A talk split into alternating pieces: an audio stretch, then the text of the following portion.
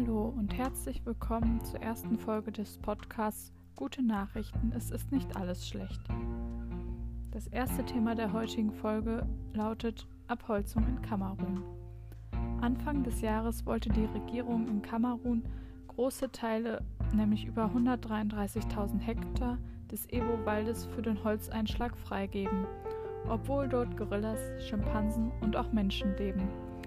Die Bevölkerung, Wissenschaftler und Umweltschützer waren alarmiert und der Protest gegen die Freigabe zur Abholzung, welche die Lebensgrundlage der Menschen zerstören, einzigartige Artenvielfalt gefährden und den Lebensraum von Primaten vernichten würde, hat Wirkung gezeigt. Der Präsident, Präsident Paul Biya hat die Pläne der Regierung suspendiert, indem er in einem Dekret vom 14. Juli die Pläne wieder rief. Davon waren zwei Flächen von 68.385 und über 65.000 Hektar Größe betroffen. Der Ebo Forest ist ein Hotspot der Artenvielfalt. Die dort lebenden Gorillas bilden womöglich eine eigene Subspezies und die rund 700 Nigeria-Kamerun-Schimpansen sind die einzigen weltweit, die wohl mit Steinen und Holz Nüsse knacken als auch mit Stöcken Termiten fangen. Seit, Jahrhundert, seit Jahrhunderten leben die Einwohner von mehr als 40 Dörfern, die zum Volk der Bahnen gehören, im und um den Wald, ohne diesen zu gefährden. Greenpeace Africa und Rettet den Regenwald.org wollen die Lage weiterhin beobachten, denn die Pläne der Regierung sind lediglich suspendiert und könnten jederzeit wiederbelebt werden. Trotzdem zeigt dieses Beispiel, dass Protest von Menschen Wirkung zeigen kann und wir somit die Wälder schützen können. Thema 2 Frühwarnsystem für Megastürme. Cornelia Klein vom Institut für Atmosphären- und Kryosphärenforschung der Universität Innsbruck hat mit einem britischen Kollegen ein Frühwarnsystem für Megastürme entwickelt. Damit könnten Menschen vor allem in den Tropen bis zu sechs Stunden vor Eintreffen eines Unwetters gewarnt werden.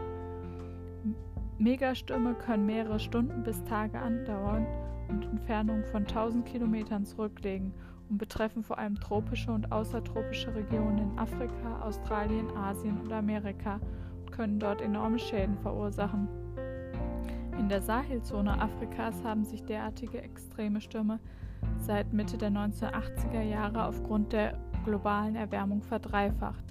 Anhand von satellitengestützten Beobachtungen der Oberflächenbedingungen sollen nun Vorhersagen getroffen werden, wie sich die Stürme verhalten werden, wenn sie sich beispielsweise einer Stadt nähern. Das soll es der Bevölkerung ermöglichen, rechtzeitig entsprechende Schutzmaßnahmen zu ergreifen. Das dritte Thema sind Elefanten. In Kenia fühlen sich die Elefanten offenbar sehr wohl. Etwa 170 Elefantenkälber wurden in diesem Jahr bereits geboren. Seit den 90er Jahren hat sich die Zahl der Elefanten damit verdoppelt. Im Jahr 1989 gab es noch 16.000 Elefanten in dem ostafrikanischen Land. Bis Ende 2019 wuchs ihre Zahl auf 34.800 an. Ein Grund dafür ist unter anderem die Verminderung der Wilderei diese, dies wurde erreicht dadurch, dass die Regierung höhere Geldstrafen und strengere Haftstrafen für Wilderei und den Handel mit Wildtiertrophäen beschlossen hat.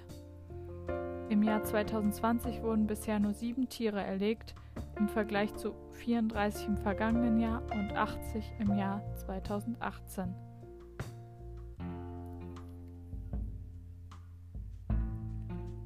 Quellen findet ihr in der Beschreibung verlinkt.